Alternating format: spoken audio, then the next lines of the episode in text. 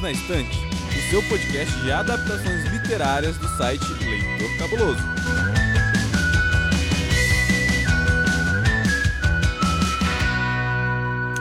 Começa agora o episódio 195 do Perdidos na Estante. Eu sou Domenica Mendes, estou aqui com o meu símbolo do guarda-chuva, ou talvez com guarda-chuva, dependendo do lugar onde eu esteja nesse momento que você estiver me ouvindo. E ao meu lado está uma visitante ilustre, diretamente do quartinho ao lado, a senhorita Aline Bergamo. Oi, Aline, tudo bem com você? Oi, tudo bem? Eu só não sei que ano que eu tô, mas estamos aqui. É, tá meio difícil, né? A gente teoricamente deveria estar em 2022, só que o mundo parou em 2019 e às vezes a gente acha que a gente tá, sei lá, em 65, 68, né? Tá meio confuso. Depende da notícia que sai no jornal, a gente se confunde, né? Cara, você acorda, abre o Twitter pra ver se os alienígenas finalmente chegaram na Terra. Aham, aham, aham. Referência, referência, não, tudo bem. E aí você descobre que você não sabe que que década você tá, que século que você tá, entendeu? Depende do que o G1 jogou na sua cara, do que seus amigos jogou na sua cara, entendeu? Do hype do momento, dos trend topics, nem sei se ainda assim que o pessoal chama os jovens. É porque você olha aquelas fotos dos jovens, parece que a gente voltou pros anos 2000, né? Com aquela estética que a gente queria esquecer, mas eles trouxeram de volta. É isso,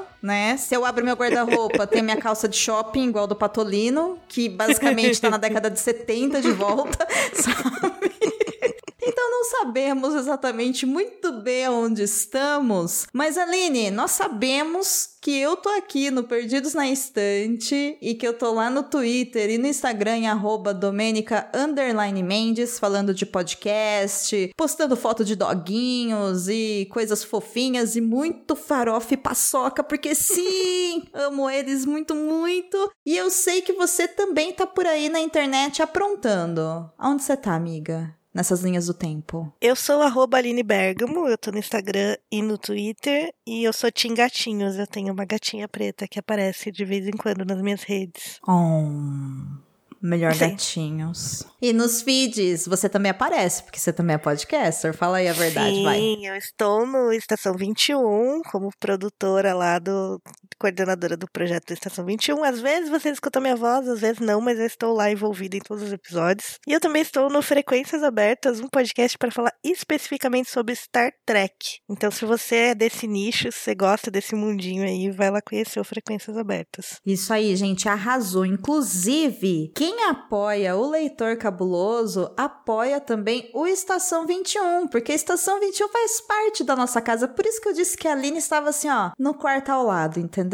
Ali no backstage, colocando ordem na galera, garantindo ali, junto com a Fernanda e com a Johanna, que tudo saia direitinho e sempre lá, né, Aline? É um trabalhão e a gente adora receber novos ouvintes e receber ajuda e somos muito felizes com esse projeto. Sim, e por favor, gente, seja gentil, deixa deixa um feedback pro seu podcast que você ouve, caramba. Manda um recado pra galera da Estação 21. Deixa um recado aqui pra gente no Perdidos na Instante. Todo mundo tem e-mail, todo mundo tem rede social, os projetos têm rede social. Gente, um tweet é uma mensagem no Instagram, é um e-mail curtinho. Vocês não têm ideia da alegria que a gente sente quando a gente vê. E tem também o site do Leitor Cabuloso, que você pode ir lá e encontrar o post, né? Sempre completinho, com os devidos GIFs, vídeos e tudo, e também tem um espaço para comentar. Então, vamos ser legal, né? Alimente o seu podcaster com feedback, sabe? Nova campanha.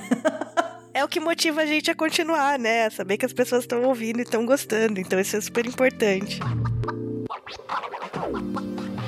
Inclusive, Aline, estou inaugurando aqui nesse exato momento ao vivaço um quadro extra no Perdidos na Instante, que é o momento do beijo. Porque nós recebemos um pouquinho de amor às vezes através das mídias sociais do Perdidos na Instante ou das nossas redes sociais pessoais, então nada mais justo do que devolver isso para quem nos ouve e nos dá amor. Então eu quero aproveitar esse momento para mandar aquele beijo pro pessoal do Clube do Livro da Universidade Federal Rural do Amazonas, porque eles estão sempre comentando lá pelo Instagram E se acredita que eles até fizeram um post super bacana indicando o nosso podcast junto com outros podcasts de literatura, Aline? Ai, que bonitinho. Eu acho muito legal. O Clube dos Livros são muito divertidos também, né? Maravilhoso, maravilhoso. Eu adoro a iniciativa e a galera lá do Clube do Livro é muito gentil e eles, enfim, nossa, a gente ganhou a semana, um mês, assim, o semestre, quando a gente viu o Perdidos lá indicado. Inclusive, fica a dica aí para quem usa Instagram conhecer o trabalho deles, porque eles estão esse mês lendo Jane Austen. Então, tá vindo novidade de Jane Austen aqui. Vocês aguardem novidades no Perdidos na Estante. Olha eu já contando as próximas pautas do programa, hein? Aguardem, aguardem. Também vou mandar um outro beijo pro Thiago Ruger, que amou a indignação do frango no último episódio, porque ele foi o único que leu as HQs sobre Heartstopper. e assim, é isso, Thiago. Como eu disse, não li nem lerei. o frango que fica indignado, ele tá acostumado com isso. Amigos é para isso mesmo. E o Thiago, daqui do Perdidos, o Thiago Augusto tá em dívida com o frango, tá? Porque o Thiago se aprontou pra gente, mas tudo bem. A gente ama mesmo assim. E um outro beijo pra querida Gi Cruz, que mandou um recado lá pelo Twitter falando que ama a Turma da Mônica e ficou super emocionada com o episódio sobre o Lições, que foi gravado com o Rafa e o Dani lá do Cinemação. Então, um beijo para todos vocês. E se você quer receber um outro beijo, deixa um recadinho pra gente nas redes sociais. Enfim, que a gente quer devolver esse amor de volta. Gente, eu falei que em junho ia estar apaixonada, eu ia ficar devolvendo beijo. Eu avisei vocês, vocês que não me levaram a sério. então é isso. Você tem beijo, Aline? Fui pega de surpresa, assim. Eu quero mandar um beijo para minhas coordenadoras lindas, Fernanda e Johanny, aqui, por segurarem na minha mão e deixarem eu tirar férias mês passado e continuarem tocando estação e sem deixar nenhuma bola cair. Arrasou. Beijo, beijo, beijo, beijo, Fer. Beijo, beijo, beijo, Johanny. Vocês merecem todos os beijos do mundo também. Da Aline, meu também, porque eu sou dessas que, quando eu gosto de alguém, eu quero beijar. É isso aí, lidem com isso. Muito bem. Aline, bora falar de Umbrella Academy segunda temporada? Bora. Você sabia que tem livros, filmes, boxes, séries e todo um maravilhoso mundo de literatura? Você pode encontrá-los no Perdidos na Estante. Ouvinte, seguinte, eu sei que a gente tá com um pouquinho de atraso no lançamento desse episódio, porque, né, enfim, a temporada de Umbrella Academy saiu em 2020 e a gente tá em 2022. Contudo, porém, todavia, entretanto, daqui exatamente quarta-feira que vem, dia 22 de junho, estreia a nova temporada de Umbrella Academy, a terceira temporada, e nada melhor do que você ter aquele remember para poder se preparar para acompanhar a série. Porque Vamos ser realistas, né? Ninguém tá com muito tempo de ficar maratonando tudo do zero. E eu confesso que Umbrella Academy foi uma série que, quando eu dei o play na segunda temporada, eu olhei e falei, ok, vou ter que assistir a primeira para lembrar como é que a gente chegou aqui, sabe? Então. É muito tempo de vida, não é não, Aline? E é importante lembrar que entre a primeira e a segunda temporada se passaram 20 dias na timeline de Umbrella Academy. Tem isso também. então a gente vai continuar de onde parou. Então, assim, é aquela sensação de que você tá perdendo alguma coisa mesmo.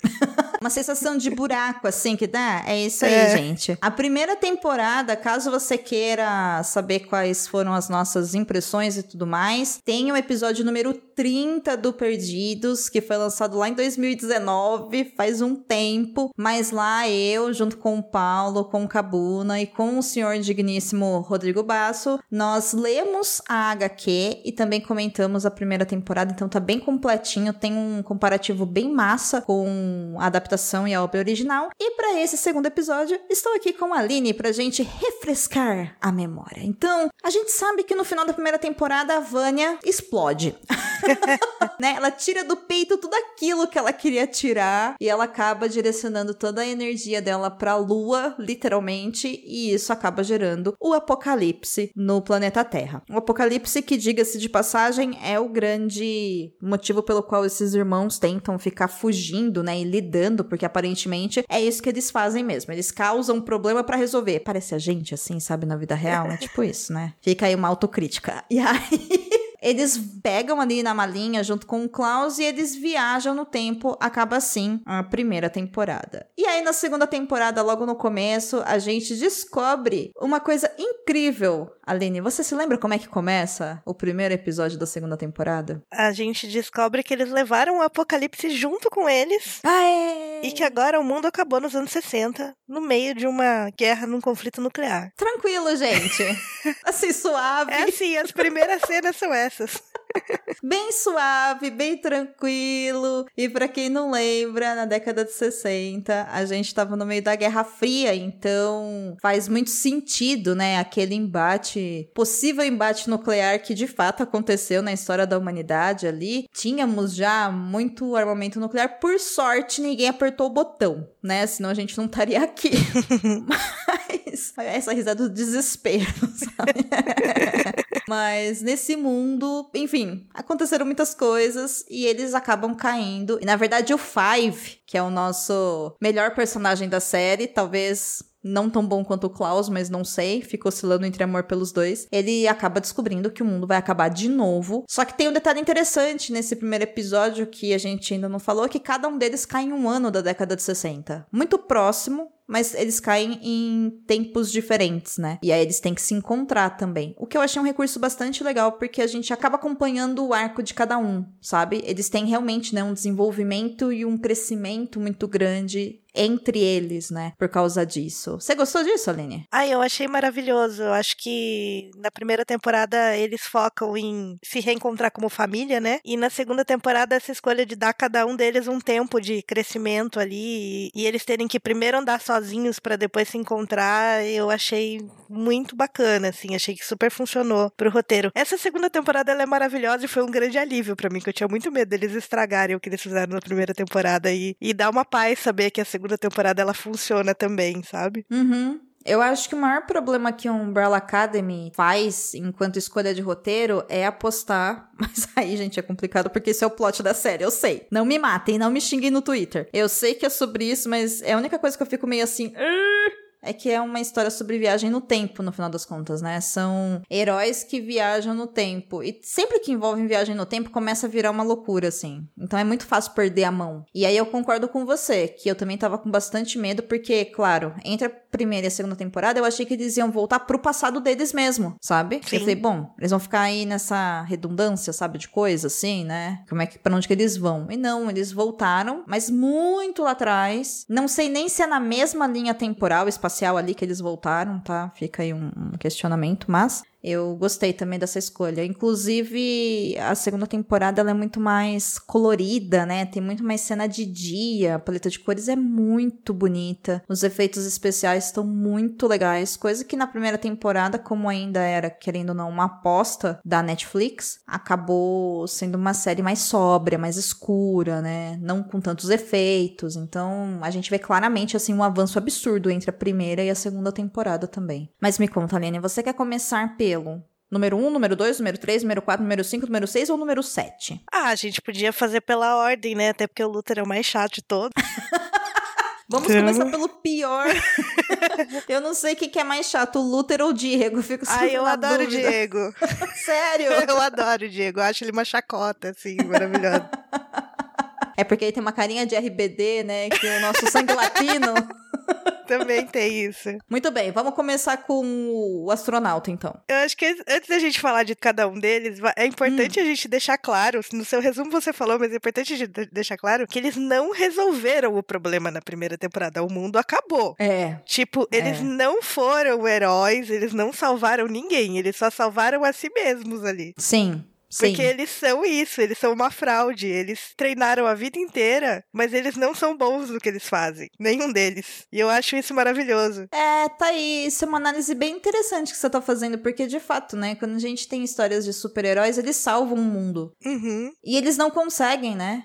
Eles não conseguiram salvar o mundo. Eles conseguiram, tipo, voltar no tempo para tentar numa segunda chance. Mas naquele momento eles não salvaram, o apocalipse aconteceu. Então, mas aí que tá. Você acha que eles voltaram pra mesma linha temporal deles? Então, eu acho muito difícil a gente entender como linha temporal nesse caso, porque eles voltaram já distorcendo toda a timeline, né? Então, assim, eles já voltaram para um futuro onde as coisas vão acontecer diferente porque eles estão ali. Tá, eles abririam, né, uma É. outra timeline. Porque, teoricamente, o mundo só vai acabar nos anos 60 porque eles chegaram. Se eles não tivessem chegado, o mundo teria acontecido como ele aconteceu. Inclusive é interessante na série, porque quando acaba, a gente sabe que o mundo acabou, mas a Sim. gente não sabia pra onde eles tinham ido. Sim. E o lance é que eles levam, né, o apocalipse junto. Parece que o destino desse grupo, né, as escolhas que eles fizeram, enfim, de vida, dentro, lógico, né, gente, obviamente, do que eles foram treinados pra fazer, do que foi possível deles escolherem, parece que esse grupo de sete está condenado a sempre chegar no apocalipse A se autodestruir, talvez. ou se autodestruir ou tentar ou destruir o mundo em troca de si mesmos. Uhum. Só que eu acho que isso fica muito, muito, muito, muito claro no final da segunda temporada. Sim. Sabe? Que aí você olha e fala, ok, eles realmente, né, vão sempre lidar com isso porque isso tem a ver com eles. Então não importa pra onde eles vão, eles vão acabar colapsando os lugares, porque na verdade não é pra eles estarem mais lá. O que também é uma poça interessante, porque toda vez que a gente tem uma história de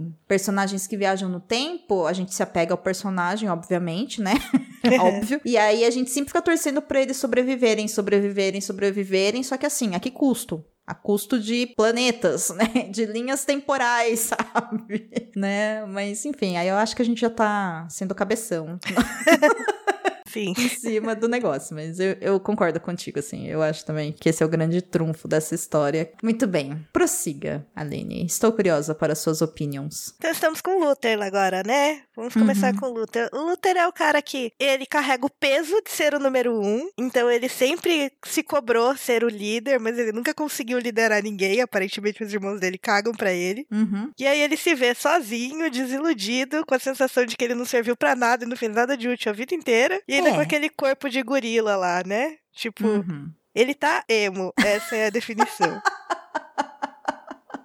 Eu acho justo. Inclusive, o Luther. Eu sei que não é o objetivo da série, né? Mas, assim, meu irmão, você você só é o número um porque o teu pai falou que você veio primeiro, sabe? Tipo, é só isso. Você é o primogênito. E eu sei que isso traz um peso, né? Pra quem é irmão mais é, velho. ele não é o primogênito porque todos eles nasceram no mesmo dia, né? Isso que é engraçado. Sim, e no mesmo horário. Sim. né? Só que no caso ali na organização familiar deles, por causa dessa questão dos números, é como se ele fosse, né? Ele assume Uhum. esse papel, né, simbólico do irmão mais velho. Só que é isso também. Os outros olham e falam, caguei. Mas assim, na vida real a gente também faz isso quando a gente é adulto. A gente olha pros nossos irmãos e fala, caguei. Eu acho engraçado, eu reassisti as duas temporadas, tá? Nesses últimos dias. Eu Boa. acho engraçado como o número pesou um pouco em cada um deles. Sim. Em como a formação deles foi influenciada por ele ser o número um, número dois, número três, assim. Principalmente, acho que os três primeiros, assim. Eu sinto que pesou. Eu acho que isso é pra todos. Eu acho que isso é pra todos, viu? Não é à toa que a Vânia, que é a, a oprimida, esquecida, ela é o 7, sabe? O Klaus, que é o diferentão, o esquisito, né? O, o que é mais alternativo, que não parece com absolutamente ninguém mesmo e flui muito bem entre todos os grupos e com todos eles, ele fica literalmente no meio. Ele é No o meio. 4, né? Então, e aí, como o Ben morre, o Five acaba meio que se tornando um líder também, porque também só sobra ele naquele grupo, né? Uhum. Era 5, 6 e 7. O 6 saiu, só sobrou o 5 e o 7. O 7, coitado, né? Não dá pra nada, então o 5 se tornou o 1, que deu certo.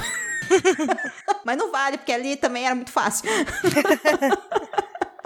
Mas sim, eu concordo contigo. Essa questão dos números aí marca muito a personalidade deles. Não sei se foi proposital, é só pra gente entender mesmo, sabe? O comportamento de cada um, né? Uhum. Mas também acho o Luther meio um pé no saco, assim. Inclusive, essa relação, né, do Luther com a, a Alison, que poderia ser uma coisa interessante, fica toda esquecida no rolê, né? Mas eu fico feliz que ficou assim. Eu acho meio awkward essa relação desses, dos dois, assim. Na primeira temporada funciona, mas eu fico feliz que eles tenham criado esse afastamento, assim. E eu acho que o Luther, ele precisava se reencontrar, e eu acho que ele ainda não se reencontrou nessa temporada. Ele tentou e tal. Sei lá, ele foi marginalizado ali porque ele é esquisito, porque ele tem esse corpo de gorila. Ele foi trabalhar pra um cara que é todo errado, é chefe da, sei lá, do que do crime lá e foi brigar como se fosse um bicho. Então ele tava se desvalorizando, ele precisa botar um cropped ali e reagir.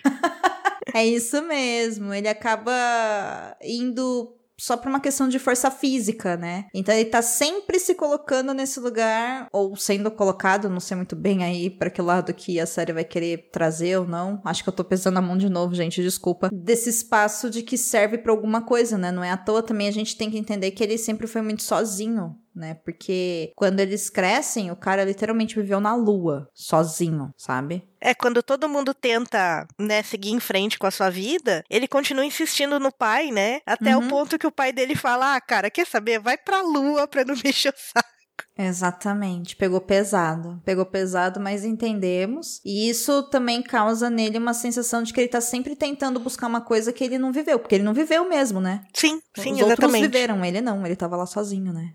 Então, faltou uma terapia aí. Tenho, tenho boas esperanças para ele na terceira temporada, assim. Dá a entender que o arco dele vai ser esse. Vai ser ele recuperando esse tempo perdido aí. Muito bem, mas seguido do Luther, que é difícil, temos o Diego, que também é difícil, porém latino. Então, a gente dá um desconto, né?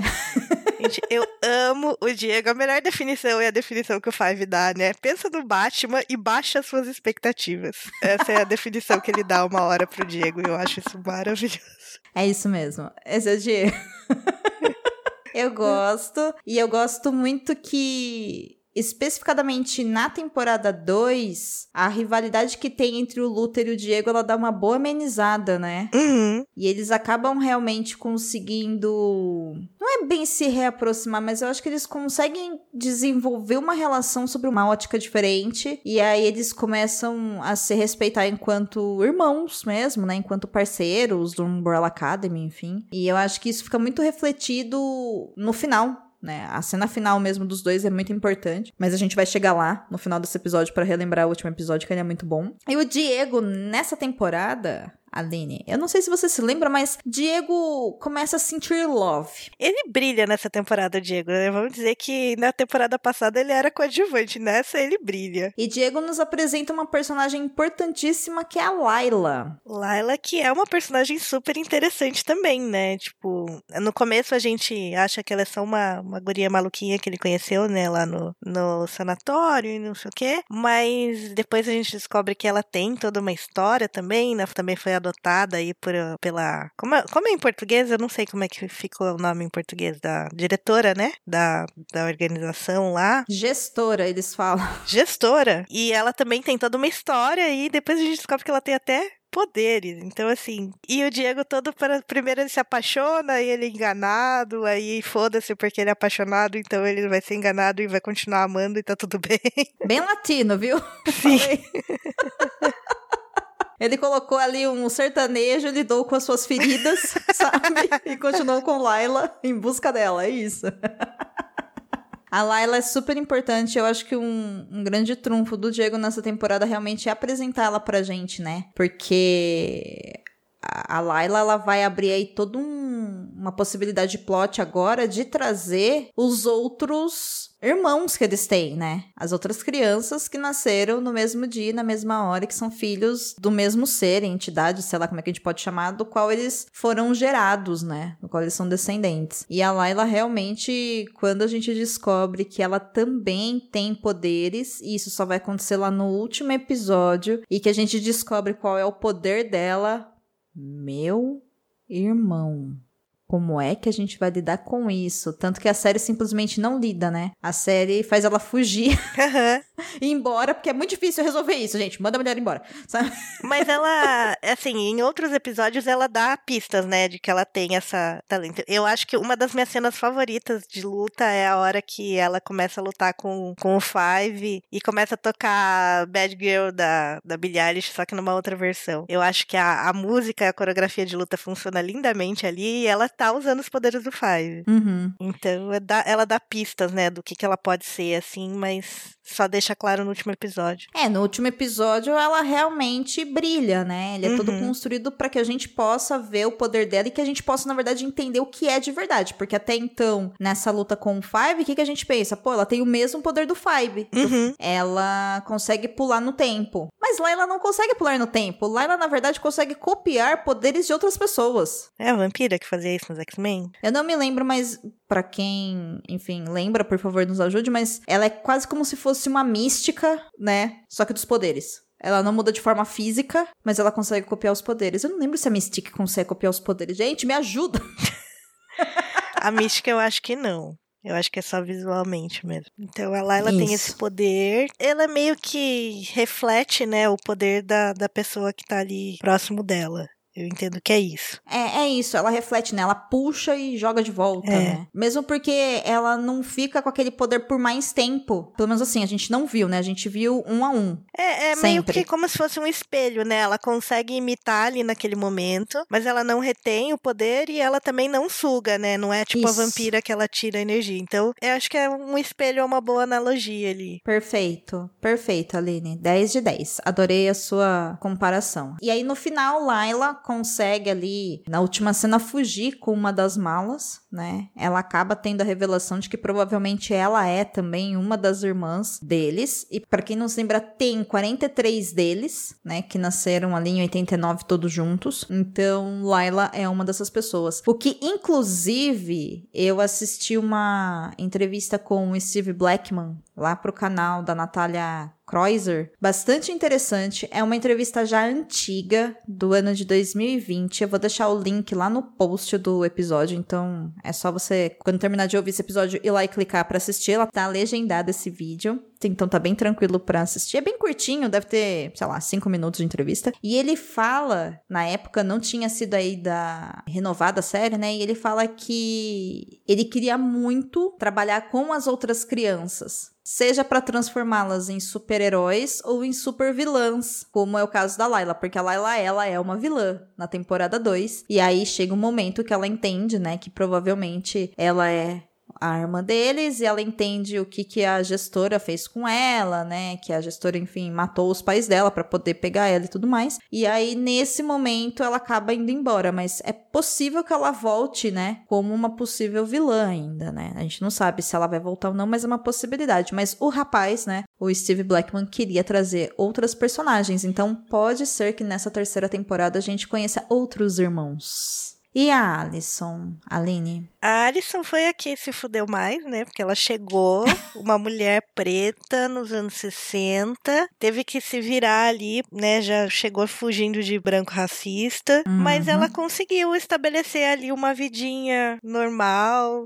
Conheceu um, um mocinho, casou, e era o que ela queria, né? Ela queria essa sensação de vida normal. Foi muito legal esse arco dela. É, a Alison eu acho que é interessante porque quando ela sai da primeira temporada, ela não pode falar. Uhum. Porque a Vânia tinha impedido ela de falar, né? Cortou as cordas vocais dela. E o quanto que isso, quando a gente vê ela nos anos 60, isso tem um peso vezes dois, porque é muito simbólico de uma época onde realmente pessoas pretas não podiam falar, muito menos se você fosse uma mulher preta, né? Então, eu acho que encaixa muito bem com a personagem, ao mesmo tempo também que eu acho que ela tem um marco ali de redenção dela com ela mesma, tá? Porque Sim, sim. eu não acho que o que ela fez ali com a filha dela pra pedir a menina pra menina parar de chorar realmente era uma coisa absurda, sabe? Assim, eu entendo o peso que isso traz na maternidade, no relacionamento dela, assim, entendo totalmente, beleza, ok, mas não é uma coisa que colocou a criança em risco, Uhum. né? Embora desrespeitou a criança, então é meio complicado.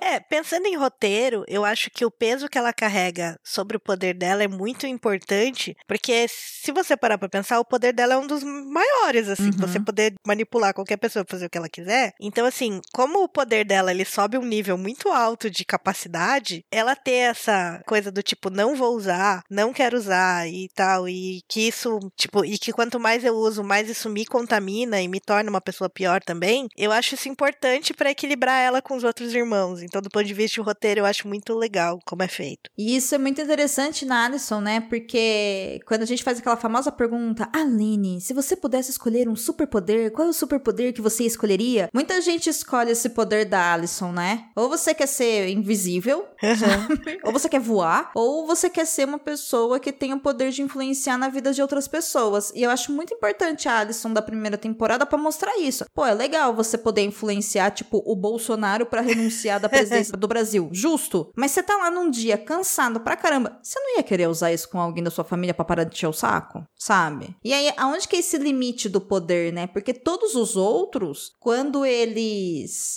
brigam entre eles, tirando a Vânia, que até então, né, era controlada ali pelas drogas do Hargreaves, os outros, eles conseguem entre eles segurar a banca, sabe? Sim. O Luther brigando com o Diego, um dos dois tá machucado, mas o outro consegue segurar. Agora, quem que segura a Alison? Ninguém segura a Alison. Pelo menos ninguém que a gente conhece, né? Agora, talvez com outros personagens chegando, né? Talvez tenha alguém que tenha um contrapoder pra ela, né? Agora, como é que a gente faz com o poder dela? Então, eu acho que é uma crítica bem interessante, assim, é uma reflexão possível legal pra esse superpoder dela, mas na segunda temporada, eu acho que ela tem esse arco de redenção com ela mesma, principalmente porque quando ela entende, através do silêncio, realmente uma inabilidade de falar, e principalmente nesse cenário, né, da luta pelos direitos civis das pessoas pretas nos Estados Unidos da América, que foi inclusive um período muito interessante, muito importante da história das Américas, a gente vê que ela descobre a sua voz, e isso tem um, um sentido também tanto pro poder que ela tem, né, ali na série, que é totalmente fictício, mas também por um poder de toda uma comunidade enorme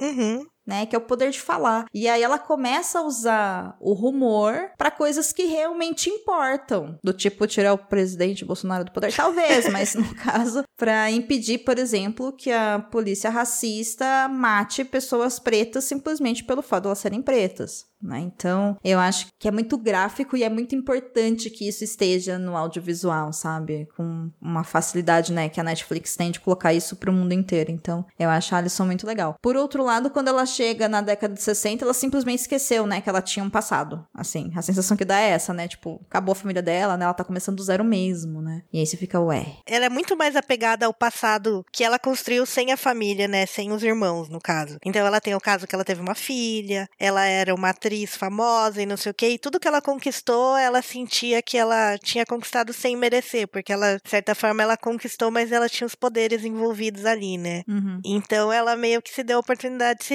reconstruir. E eu acho muito interessante como cada um deles, em algum momento da série, eles falam: Ah, uma hora o cinco ia aparecer. E tipo, É. eles resolveram viver a vida até a hora que o irmão ia aparecer, enchendo o saco. Né? E realmente o líder desse grupo, embora o Luther ache que é ele, na verdade é o 5, né? Que hoje, nesse momento, ele é bem mais velho do que eles, né? Porque Sim. ele viveu toda uma vida e voltou pro corpo de criança, o que é maravilhoso. O ator que faz o Five, ele é incrível. Não tem nada pra falar desse garoto. Não, ele, é perfeito, assim. Eu acho ele um, um ator magnífico. Inclusive, no dia que estamos gravando, que é véspera de Dia dos Namorados de 2022, eu dei um Google e descobri que o ator hoje tem 18 anos. E eu, Uhum. meu Deus, menino! Como assim? Sim, Você ele é era um maravilhoso. bebê! Gente, eu achei que ele era mais velho, eu achei que ele já tinha mais de 20, porque o Umbrella começou em 2019, sabe? Então, né, ele tinha 16. Ele era 19. exatamente um molequinho mesmo, assim, super adequado pro personagem. É, ele devia ter uns 14, 15 anos quando ele começou a gravar, né? É. Então, gente do céu, é isso. Tá chegando aquele momento da vida que os atores que a gente admira são muito mais novos que a gente. Meu Deus, isso é muito chocante. Mas que bom, porque finalmente começaram a colocar também atores e atrizes que têm idade próxima dos seus personagens, né? Uhum. E nisso a Netflix tá mandando muito bem, né? Como em Umbrella Academy, em Stranger Things e coisas assim. Então. É, o problema é a temporada ir crescendo e eles irem crescendo junto e dar esse gap, né? É, aí a gente que lide com isso, né? Exatamente. Aí você usa o poder da sua imaginação. Suspensão de descrença. Suspensão de descrença, exatamente. Ei, você quer encontrar um mundo secreto de adaptações literárias? Sim, mas onde? Perdidos na estante.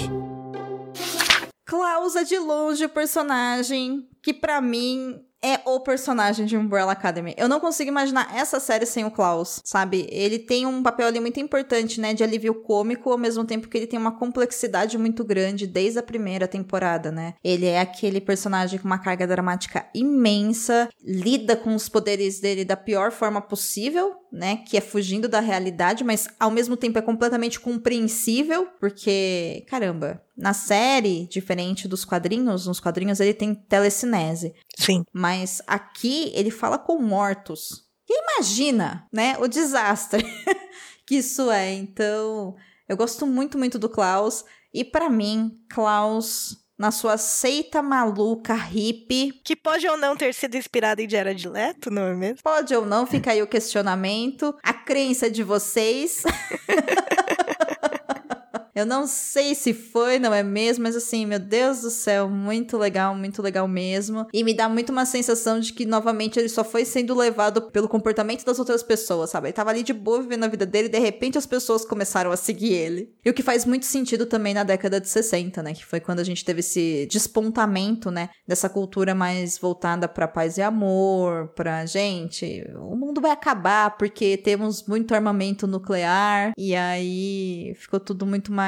Teve toda uma geração, né? Que se voltou pra esse autoconhecimento, etc e tal. Somado também a muita música boa e drogas que foram descobertas naquela época, né? E que rolavam a rodo. E eu gostei muito de Klaus da seita, assim, achei muito massa. Muito massa, assim. Muito iria na dele. Eu imagino que o Klaus é aquela pessoa que ele, tipo, aparece a situação na frente dele e ele fala, por que não? Vamos. Ele é esse. Ele é esse. Inclusive, assim, meu, eu assisti o trailer da terceira temporada, que tá na Netflix, inclusive. Pra quem tá ouvindo, se você abrir lá a sua Netflix e baixar do final da segunda temporada, ela tem um teaserzinho muito legal de, sei lá, 5 segundos, 12, acho que 12 segundos, 15 segundos. E depois tem o trailer mesmo, que tem 2 minutos e 5. Nesse trailer, que a gente vai comentar ainda nesse episódio, mas tem uma cena maravilhosa, que eles estão todos eles conversando e eles falam, o Five fala, olha, se vocês encontrarem vocês dessa linha do tempo aqui, aí viram e falam assim, não mate! Vira o Klaus e fala, transa! todos eles ficam olhando assim e falam, ué, vai falar pra mim que se vocês encontrassem o Luthor, vocês não iam sentar. Maravilhoso. Tipo, muito aleatório, sabe? Eu pensando, o Luthor talvez não, mas o Diego, a galera ia muito, sabe? Então ele é realmente esse personagem que ele tem também toda uma liberdade, né? É, sexual também, que é muito. faz muito sentido nesse personagem dele dos anos 60, né? Então encaixou muito bem com quem ele é ali no final de 2019, considerando que talvez eles tenham voltado pra década de 60 mesmo, né? Embora ele já tinha aquilo lá, então, enfim, né? Viagem no tempo, blá blá blá. Então eu gosto muito do Klaus, gosto muito, muito mesmo. É muito carisma num personagem só.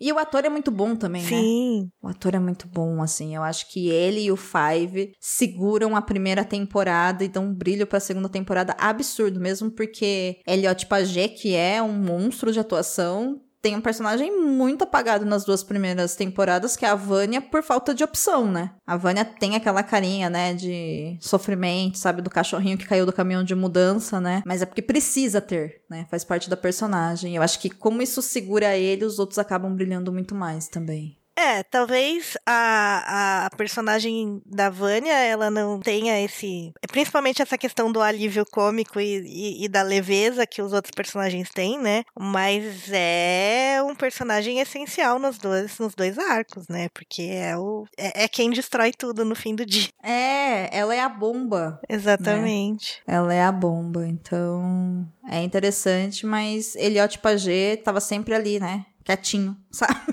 né? A Vânia não tem muito esse momento de brilhar como os outros têm. E, e eu acho que tem que ser, porque é um nome muito forte perante os outros também. Sim, também. Né? Então, e acabar talvez tirando espaço mesmo dos outros. Eu acho que ela é bem equilibrada, assim. A escolha de roteiro é muito bem equilibrada nesse sentido. Mas chegamos no nosso amigo Five, que deve chamar João, sabe, sei lá. Por isso que ninguém deu nome pra Five ele. não tem um nome, né? Continua sendo Five, porque quando eles ganharam nomes, o Five já tinha desaparecido. Essa é a historinha, né? Uhum. E ele tá mais uma vez correndo na timeline. Eu assisti a entrevista do elenco recentemente e, e, cara, se você parar pra pensar, o 5 não parou, né? Ele tá tá 20 dias correndo feito um maluco, doidado na droga ali, porque, gente, ele não descansou ainda. Faz 20 dias que ele não descansa, só tomando café e se preocupando com o fim do mundo. Muitos ristreto 12 para 5, por isso que ele tá correndo desse jeito, gente. Quem nunca experimentou, se não tiver problema cardíaco, experimente. Ristreto 12. Você vai entender o que eu tô falando.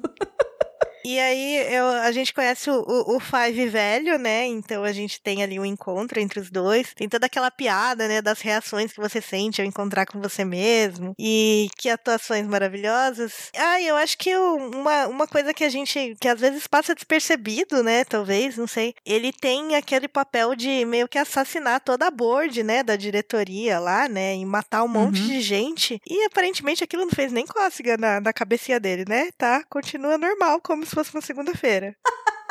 Olha, Five, eu acho que isso ainda faz sentido não fazer cosquinha na cabeça dele, considerando que quando ele pulou no tempo, ele viveu muito tempo sozinho no apocalipse de verdade. É, e ele trabalhou aí como um assassino durante anos, então é... já é uma coisa que ele tá acostumado, mas que é, é. é, é engraçado, assim. Mas sim, o Five ele é treinado para fazer isso, e aí é natural que ele faça. Tanto que os outros. Ai, como é que chama? Aqueles dois matadores que ficam atrás dele na primeira temporada. É o Hazel e a Chacha. Isso. Eles também são isso, né? Sim, sim. Então, é a velha história de se você faz isso o suficiente para ser seu trabalho, você realmente, né, é seu trabalho, né, não afeta. Então, é muito legal e eu gosto particularmente assim que o Five é muito impaciente, sabe? Ele é muito meu animal espiritual assim lidando com pessoas que estão perdidas no rolê, sabe? Muito eu. Então, me identifico total, assim, com os little surtos que ele tem. Um little surto que eu tenho é o fato do Five não se importar em não tirar o fucking uniforme da Umbrella Academy durante 20 dias. Nossa, faltou ali uma lavanderia, né? Porque assim, tipo, na primeira temporada, tudo bem que eles estavam na casa e o uniforme dele tava lá, tava no quartinho dele, tudo bem ele vestir que era a roupa que servia para ele. Mas, velho, você vai pros anos 60 e você continua vestindo. E tem uma hora que ele se troca e ele se arruma e fica todo chica. Velho, que apego é esse? Deve ter alguma explicação psicológica pro apego dele ao uniformezinho da Umbrella Academy, não é possível. Muito bem, mas o Five também ele tem uma questão muito importante que é através dele que eles conseguem sempre fugir das situações, problemas. Só que nessa temporada em específico tem um, um fato histórico muito marcante na história dos Estados Unidos, que é a morte do Kennedy, que tá muito ligado com essa questão das viagens no tempo. E pra gente refrescar a sua memória, pessoa maravilhosa que nos ouve, nessa temporada, o Kennedy, antes dele morrer, o Diego resolve que vai salvar o Kennedy. Porque Diego é assim. Diego não tem noção nenhuma, né? Que ele quer Só ser que um é... herói, quer ser mais herói do que salvar o Kennedy tipo, para um americano isso deve ser tipo o ápice. Sim, sim, com toda certeza.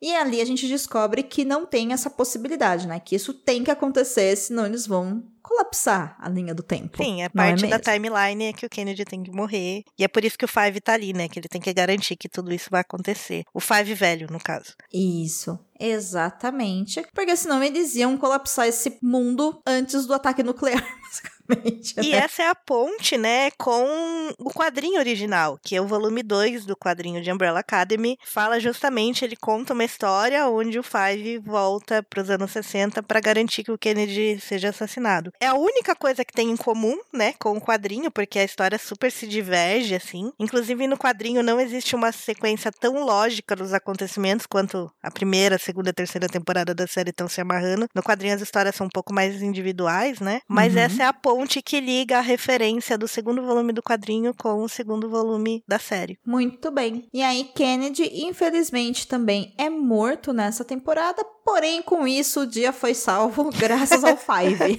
é basicamente isso, não tinha outra opção. E é muito importante, caso você vá reassistir antes aí de mergulhar na nova temporada, dia 22 de junho, que você se atente muito a essa questão do Kennedy, porque isso realmente é fundamental e é o que liga tudo, né? Né? Nessa temporada, como a Aline muito bem explicou aqui ao ler o segundo volume da série de HQs. E aí, Five continua salvando o dia, inclusive é graças a Five que no final eles conseguem sair de lá de novo, né? Porque o último episódio, quando eles simplesmente são todos mortos, aí você fica, ué. E aí eu fiquei esperando assim um milhão de acontecimentos quando eu assisti, quando eu reassisti também, porque eu não me lembrava como que tinha sido resolvido aquilo. E Five consegue, né, controlar o seu poder e voltando no tempo suficiente para que os irmãos dele não sejam mortos, né? Então é, é bem interessante. Essa segunda temporada é um amadurecimento de todos eles, inclusive com seus próprios poderes, né? Sim, sim. Todos eles, até o Five. É bem massa, assim. Embora a Five mereça um café, agora a gente vamos combinar.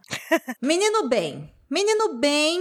Oh, Uau. bem. O Ben é um queridíssimo Ben. de um personagem. A gente se despede dele aqui, né? Porque agora a gente vai conhecer o outro Ben. Uhum. Mas que arco bonitinho dele aceitando aí, né? Que sendo importante pros irmãos e cumprindo a missão dele aí, e indo para a luz. Cara, menino bem. E eu acho essa cena do bem conseguindo ajudar os irmãos e atravessando a luz, cara, é uma das cenas mais lindas que o Umbrella Academy fez nas duas Sim. temporadas. Como é interessante, né, a gente depois chegar no último episódio mesmo, logo a primeira cena do último episódio é o enterro do Ben, Uhum. e a gente vê que o Klaus, como ele ficou sozinho, porque o Ben era amigo dele, Uhum. ele chama o Ben de volta e o Ben volta, né? Sim. E aí o Klaus mente para o Ben, porque ele fala: "Ah, eu tenho uma luz lá, estão falando que eu tenho que atravessar a luz". Não, imagina, você pode atravessar quando você quiser. E ele não consegue depois voltar para a luz, né? O Klaus guarda esse peso de que ele que segurou o Ben aqui nesse plano, né? De por isso ele agora tem que carregar o Ben pra cima e pra baixo.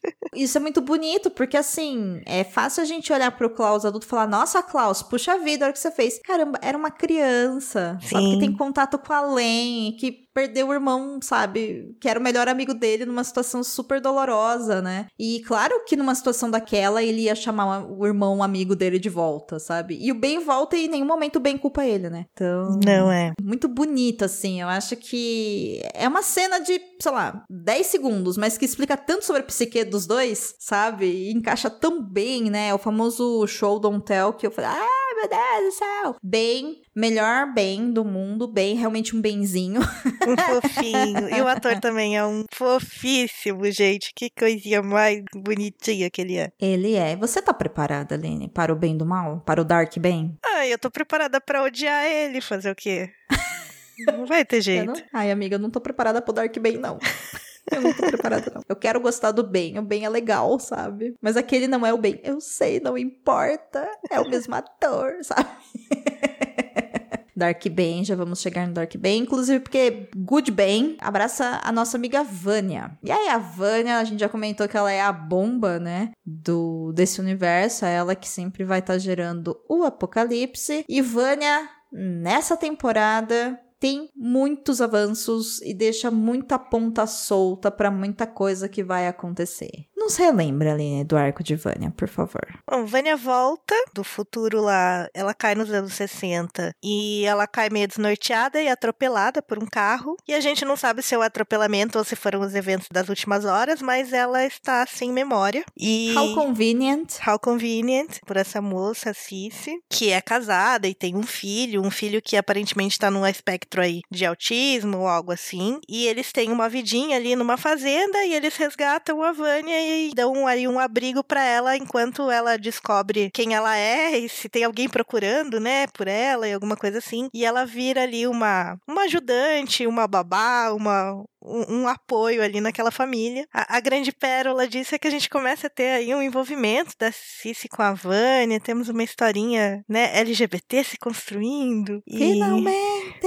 Né? Porque me doeu um pouco, eu confesso, na primeira temporada, o, o fato da Vânia ter um boy foi uma coisa que me incomodou um pouco. É... Embora eu não ache que na primeira temporada a Vânia se apaixonou pelo boy, tá? Tem isso, porque ele forçou uma relação, né? É, tem, tem toda uma questão ali de carência, de atenção Uhum. e de manipulação Sim. e tudo mais, assim, eu, Sim. eu, eu vejo isso. Uhum. Mas vindo do Elliot Page e vindo de toda a questão dele ser muito criterioso em quais papéis ele quer trabalhar e aonde ele Sim. quer estar na mídia, eu esperava algo mais transgressor. Eu acho que na segunda temporada a gente começa aí ter uma conversa mais LGBT. Sim, sim, porque na primeira não tem, né? Ali na primeira, eu acho que esse relacionamento que a Vânia tem com o rapazinho lá que na verdade tava usando ela pra liberar os poderes dela, né? Fica muito claro que é um relacionamento extremamente abusivo, tóxico, então não era amor.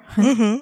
né? Era abuso mesmo. Mas eu acho que te força a olhar pra isso, sabe? E eu não sei o.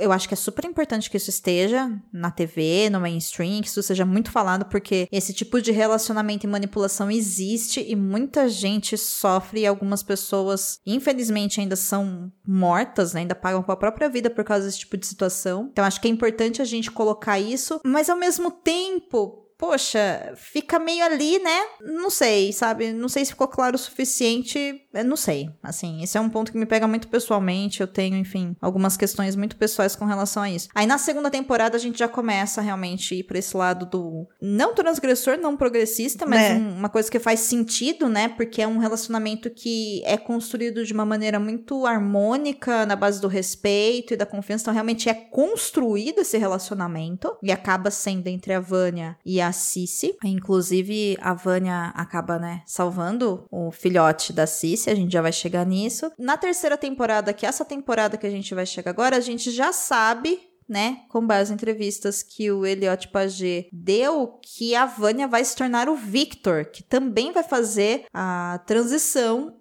da Vânia para o Victor, né? Então dá uma sensação muito de que uma possível leitura de que, olha, a gente saiu daqui, foi caminhando para ali e chegou lá, né? Que acabou, né, enfim, coincidindo com a transição do Elliot. Então é, vai ser legal ver isso assim na terceira temporada. Eu tô bem curiosa para ver como é que isso vai ser trabalhado e para ver Victor, né? Também, assim, estou. Ai meu Deus, queremos Victor. É, isso, inclusive tô acho que um curiosa. biscoitinho pra série que quando o Elliot publicou, né, a questão do nome e do gênero, acho que uma das primeiras coisas que a Netflix fez foi ter essa preocupação em trocar Elliot pra todos os créditos e todas Sim. as chamadas e foi muito rápido assim, né? Sim, sim, sim. Inclusive, isso me lembra um episódio que vocês gravaram lá no Estação 21, que foi sobre a trilogia do Matrix. Sim. né, que foi apontada essa questão mesmo, né, do nome artístico das diretoras que no Matrix até hoje aparece nos streaming com o dead name. Dead name é artístico, mas ainda assim dead name, né? Sim. E aí existem alguns pontos com relação a isso. Um desses pontos é que o contrato que a gente assina quando a gente coloca um nome artístico, ele tem uma assinatura que não necessariamente é o seu nome social. Pode ser o seu nome artístico, mas uma vez que aquilo tá no contrato e foi pago, vai ficar aquele nome. Por outro lado, contudo, todavia, entretanto, a gente tá em 2022, caramba. Então, se você pega uma produção como essa da Netflix, que ela já é colocada e já é distribuída apenas no digital, pô, não é tão difícil assim colocar o nome correto, né? Uhum. o nome artístico correto. Então, eu achei muito massa isso também. Quando eu assisti agora, eu olhei e falei: olha, acertaram o nome,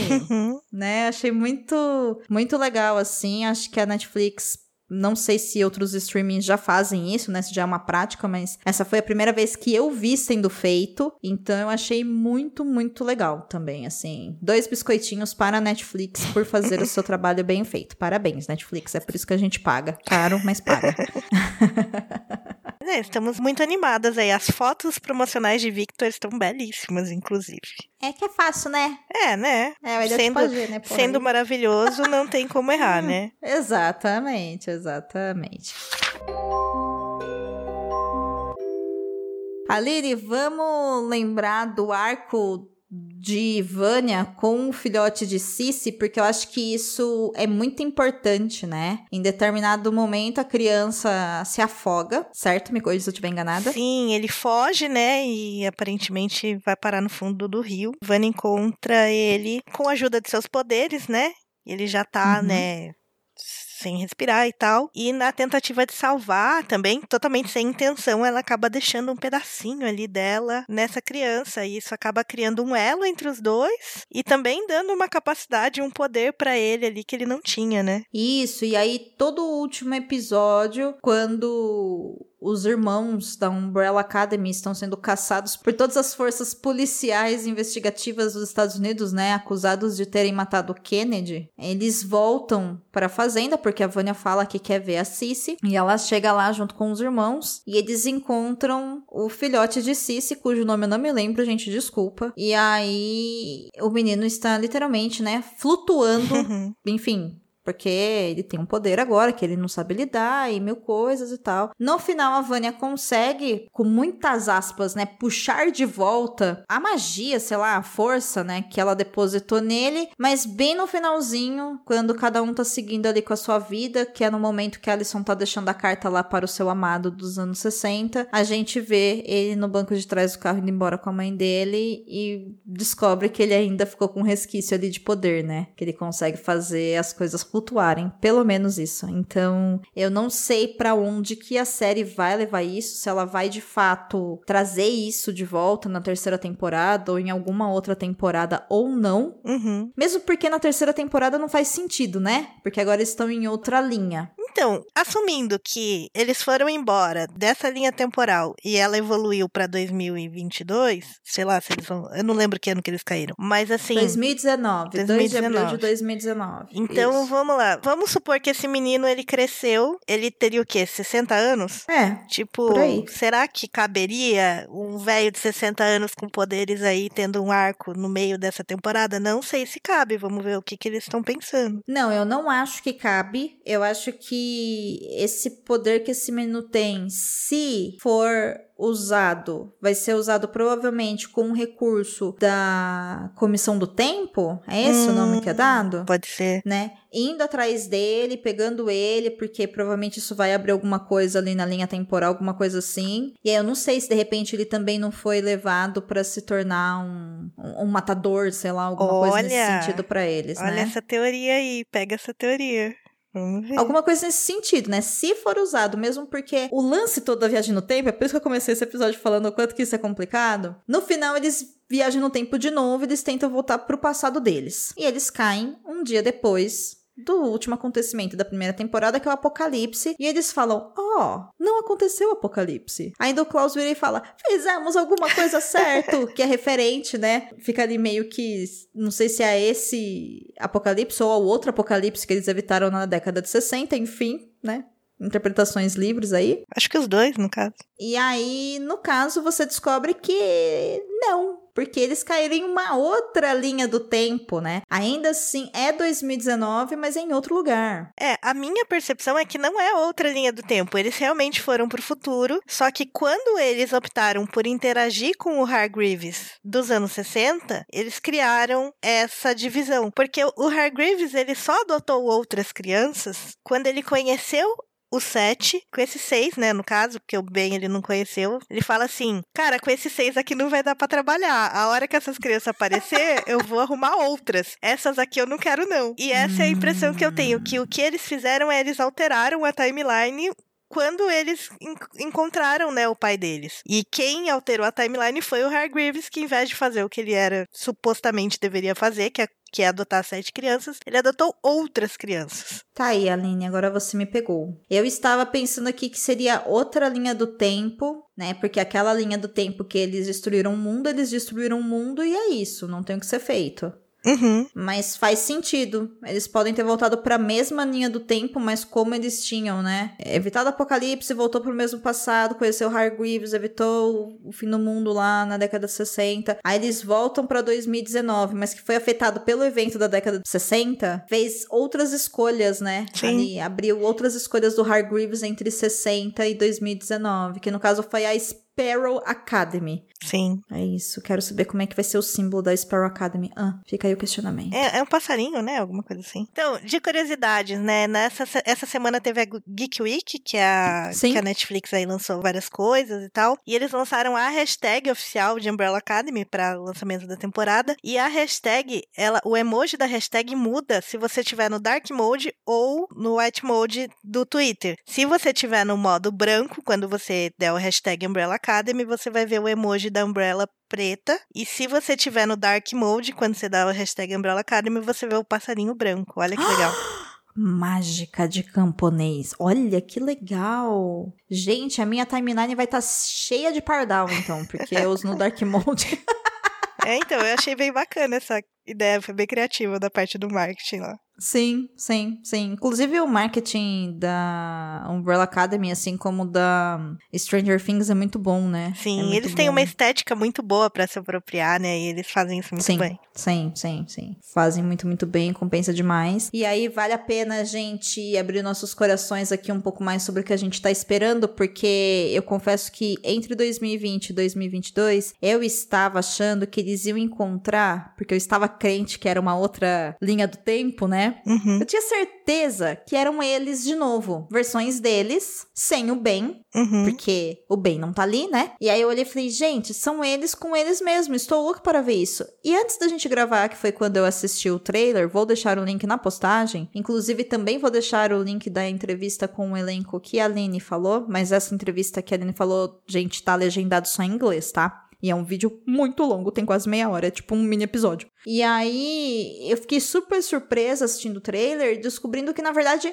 não são eles né? Não são eles. Você chegou a ver o trailer oficial da terceira temporada, Aline? Vi, vi sim. Eu vi bastante coisa de especulação aí por causa desse videozinho de meia hora da Netflix. Eles têm alguns teasers e eles falam um pouquinho sobre o que vem por aí, né? Uhum. Então, uhum. sim, espero que o ouvinte não fique chateado, mas vamos falar umas coisinhas aí. Boa. O que que vem, então? Eu não sei se eles vão encontrar eles mesmos, existe essa possibilidade, mas o foco é que o Hargreaves, ele montou a academia lá, Sparrow, com outros outros nascidos nessa mesma época. Então você vai ter aí sete pessoas novas com características e poderes novos, incluindo um cubo muito bizarro, que ninguém falou sobre isso na entrevista, então a gente não sabe muito bem o que vai ser, mas. Esse é o grande segredo, então. Quem é o cubo? É, tipo, ele é mais um dos irmãos, mas como ele chegou a virar um cubo, não sabemos. O Ben, ele é o número dois desse novo universo. Então a gente tem um novo número 1, 2, 3, 4, 5, 6, 7. E aí a gente tem assim. Eu queria fazer a ligação com o quadrinho, né? Já que aqui a gente fala sobre adaptações. Uhum, é, por favor. Eu li o volume 3 do quadrinho. O volume 3 do quadrinho chama Hotel Oblivion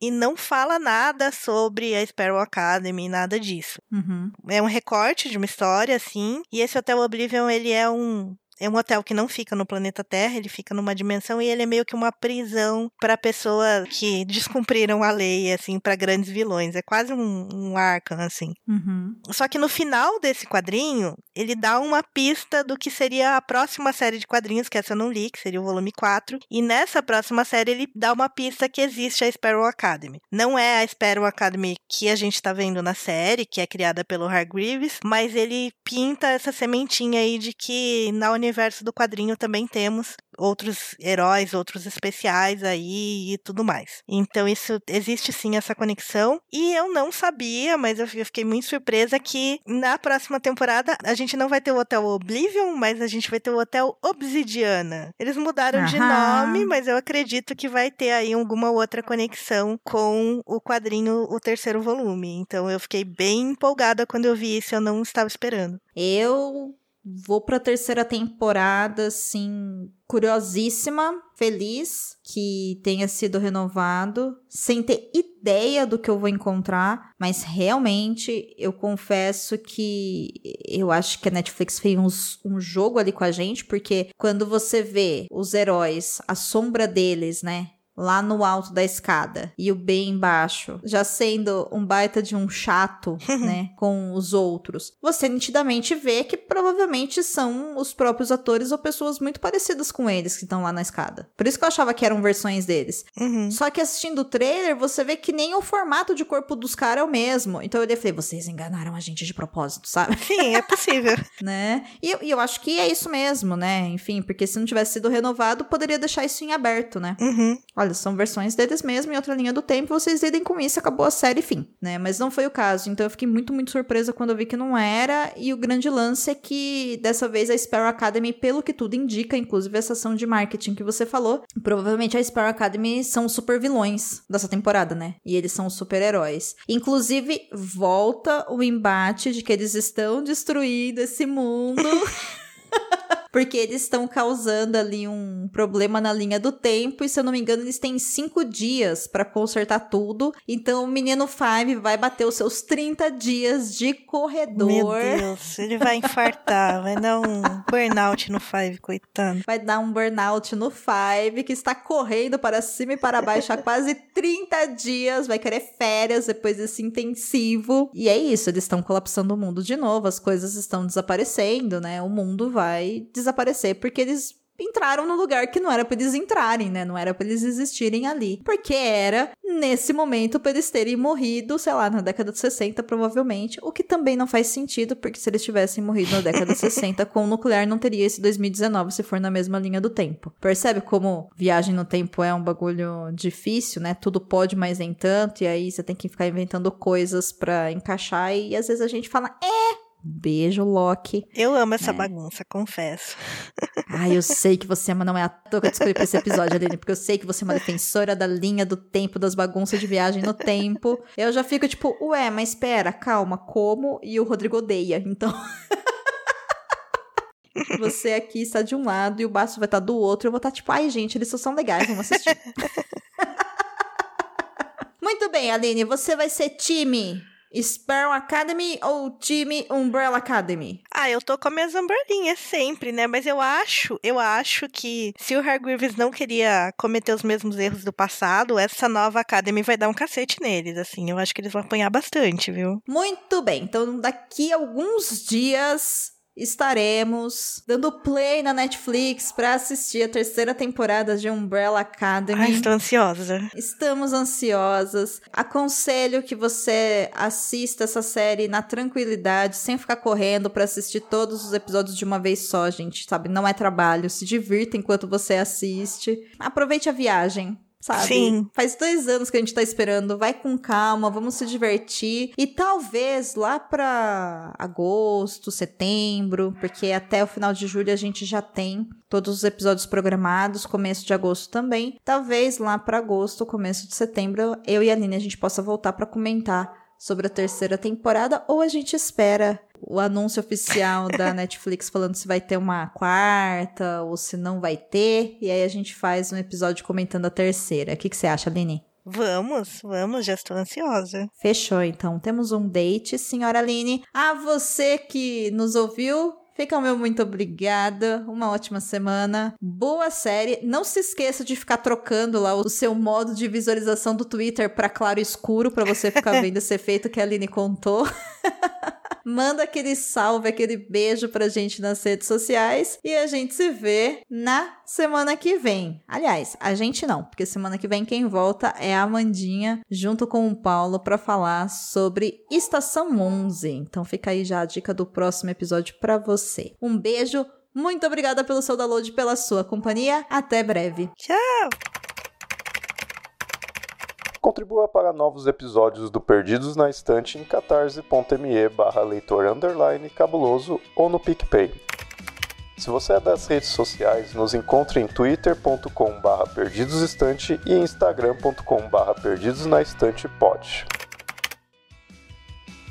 Você acaba de ouvir o podcast Perdidos na Estante. Apresentação e pauta: Domênica Mendes e Aline Bergamo. Produção: Domênica Mendes. Assistente: Leonardo Tremesquim. Edição: Ace Barros. Esse episódio é um oferecimento de Airechu, Aline Bergamo, Amaury Silva Lima Filho, Caio Amaro, Carolina Soares Mendes, Carolina Vidal, Cláudia Rodrigues, Clécius Alexandre Duran, Daiane Silva Souza, Deise Cristina, Fernanda Cortez, Igor Bajo, Lucas Roberto Arraes Domingos, Lu Bento, Luciano Terra das Neves Neto, Luiz Henrique Soares, Marina Kondratovic, Marina Jardim, Melissa de Sá, Nilda, Priscila Rúbia, Ricardo Brunoro e Rodrigo Leite.